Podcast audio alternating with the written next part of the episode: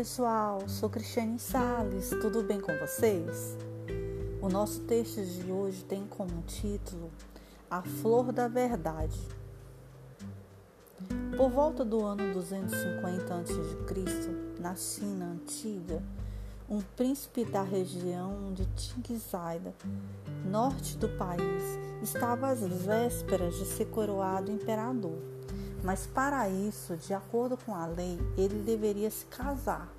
Assim, ele resolveu fazer uma disputa entre as moças da corte ou quem quer que se achasse digna da sua auspiciosa proposta.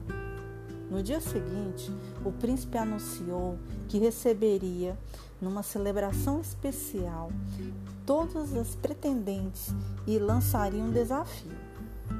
Uma velha senhora, serva do palácio há muitos anos, ouvindo os comentários sobre os preparativos, sentiu uma leve tristeza, pois sabia que sua jovem filha nutria um sentimento de profundo amor pelo príncipe.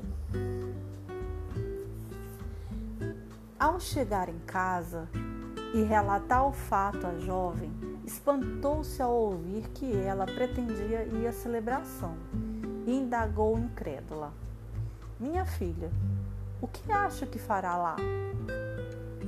Estarão presentes todas as mais belas e ricas moças da corte.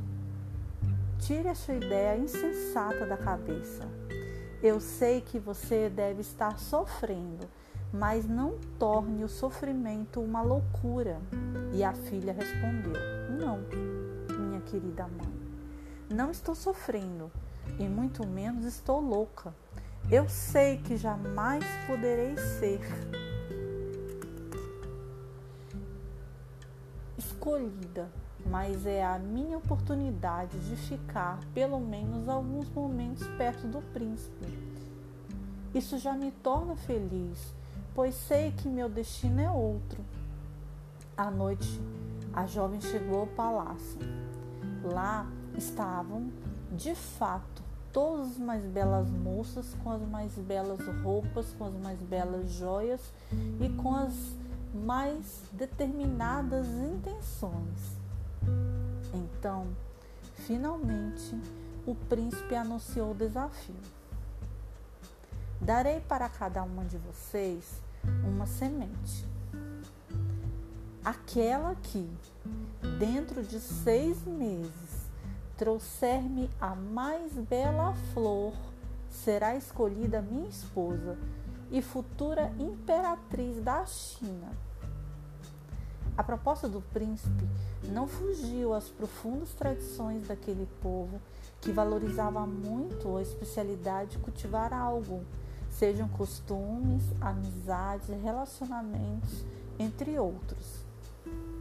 O tempo passou e a doce jovem, como não tinha muita habilidade nas artes da jardinagem, cultivava e cuidava da semente com muita paciência e ternura, pois sabia que se a beleza das flores surgisse na mesma extensão do seu amor, ela não precisava se preocupar com o resultado. Passaram-se três meses e nada surgiu. A jovem de tudo tentara. Usara de todos os métodos que conhecia, mas nada havia nascido, e dia a dia ela percebia cada vez mais longe o seu sonho, mas cada vez mais profundo o seu amor. Por fim, os seis meses haviam passado e nada ela havia cultivado. Consciente do seu esforço e dedicação, comunicou à sua mãe que, independente das circunstâncias, retornaria ao palácio na data e hora combinados, pois não pretendia nada além de mais alguns momentos na companhia do príncipe. Na hora marcada, estava lá, com seu vaso vazio, bem como todos os pretendentes, cada uma com sua flor mais bela que a outra de todas as mais variadas formas e cores. Ela estava absurda, nunca havia presenciado tão bela cena. Finalmente chega o momento esperado. O príncipe observa cada uma das pretendentes com muito cuidado e atenção. E após passar por todas, uma a uma, ele anuncia o resultado e indica a bela jovem, filha da serva do palácio, como sua futura esposa. As pessoas presentes tiveram as mais inusitadas reações. Ninguém compreendeu porque ele havia escolhido justamente aquela que nada havia cultivado.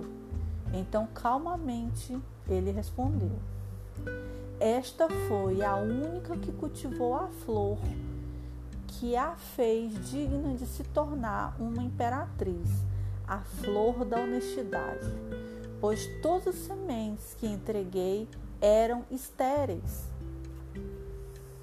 Moral da história: A honestidade das mulheres conquista mais os homens do que a beleza.